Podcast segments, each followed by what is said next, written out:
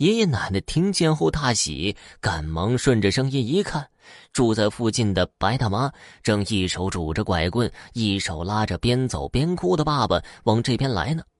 爷爷奶奶赶忙迎了上去。奶奶一看呢，爸爸手里还拎着昨晚给爷爷带晚饭的篮子呢。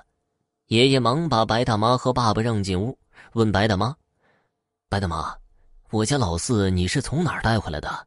我们俩正着急出去找他呢。”哎呀，我这一大早起来去东头野地拾点柴禾，就在那边坟地呀，看见你们家小四一个人在那转悠呢。我心说这小子怎么起这么早啊？我就叫他，问他干什么呢？他也不理我。我走过去一看呢，吓了一跳。你家小四啊，正围着一个坟头一圈一圈的转呢。我一看呢，肯定有问题，我忙过去拉他。可是啊，他也不理我，就是在那儿转，就跟丢了魂似的。我听人说呀，这样啊，人怕吓。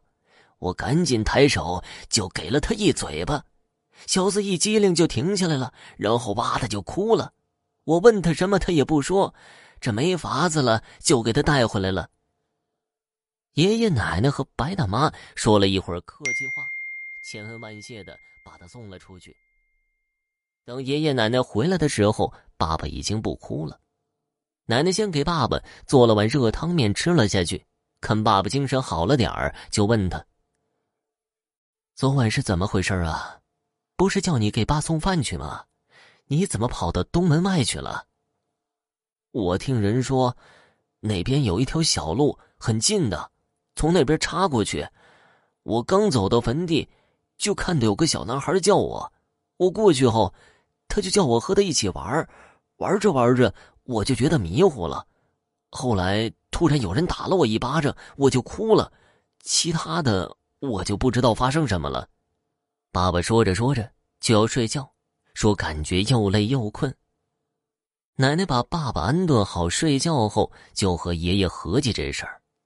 爷爷说：“看来孩子是遇到什么了，好在人没事儿。”以后别叫孩子去那边玩了。奶奶点点头，也没说什么，把爸爸换下来的衣服、鞋等东西都拿到外面烧了。这件事之后，奶奶再也不让家里的孩子们去城东的那片坟地边上玩了。后来有一年冬天，爸爸的大哥、二哥他们偷偷的去城东坟地附近的河里滑冰，让奶奶知道后狠狠的揍了一顿。这些事情，爸爸到现在还记得非常清楚呢。